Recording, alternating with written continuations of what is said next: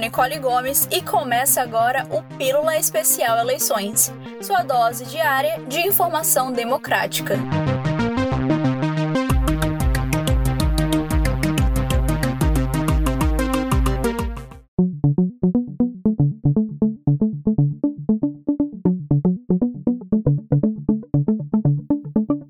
Neste período de eleições, ouvimos muito falar nos discursos políticos a palavra democracia e como ela precisa ser exercida. Mas será que os eleitores sabem o que é a democracia? É, eu não sei muito bem o que é, não sei se eu tô por dentro do que é, do que é democracia, que era para eu saber, na verdade, né? Mas eu acho que, que é quando, quando o, o povo que tem o poder de, de colocar ou não um político no poder, ou, é como se o, o, o poder tivesse com o povo, entendeu? Eu entendo que é isso, eu acho que é isso. Eu não tenho certeza do que significa, do real significado do dicionário e tal, mas eu sei mais ou menos o, o que que é envolve política, é uma coisa igualitária.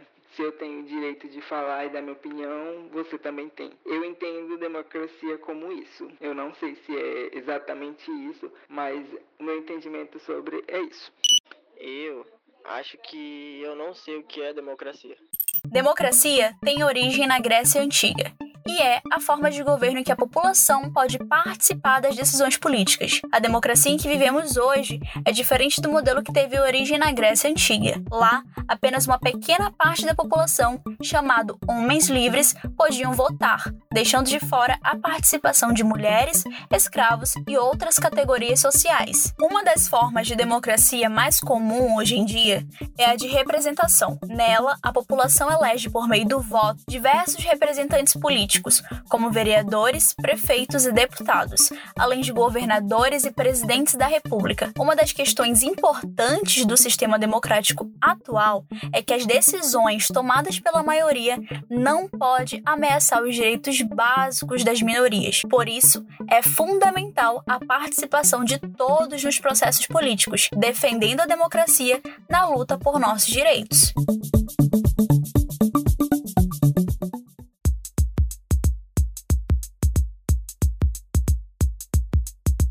Principais funções da democracia é a participação dos direitos humanos fundamentais, como a liberdade de expressão, de religião, de proteção legal e oportunidade de participação na vida política, econômica e cultural da sociedade. E para que a democracia aconteça aqui no Brasil, ela precisa da divisão dos três poderes: o poder executivo, onde está o presidente da República, governadores e prefeitos, o poder legislativo, onde estão os deputados estaduais e federais, senadores e vereadores, e o poder judiciário, constituído pelo Supremo Tribunal Federal, tribunais estaduais e juízes.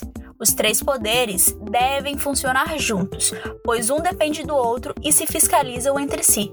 São três poderes para que nenhum se sobreponha ao outro e para que a democracia seja preservada. A principal função de quem está no poder legislativo é formular e apresentar as leis que serão aplicadas pelo executivo e fiscalizadas pelo judiciário. Por exemplo, o legislativo discute e aprova uma lei que proíbe o uso de canudos plásticos. A partir de então, é função do executivo publicar e garantir com que essa lei seja cumprida. Após a população estar ciente da proibição do uso de canudos plásticos, passa a ser tarefa do judiciário fiscalizar se a lei está sendo cumprida e aplicar as punições caso seja descumprida.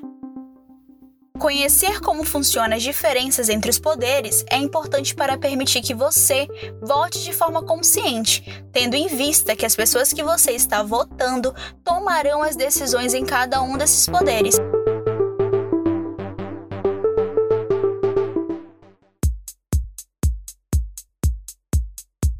Agora que você já sabe o que é democracia, para que serve e como funcionam os três poderes, é hora de avaliar as propostas e ver qual a melhor opção para ajudar os cidadãos, pois o que for decidido nas urnas vai refletir na vida de todos nos próximos anos.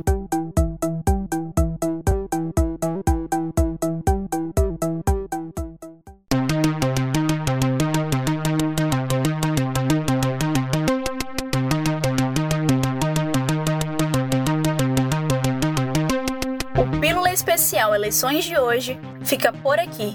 Mas amanhã a gente volta a uma hora da tarde e desta vez vamos falar sobre o que faz um vereador. Até lá!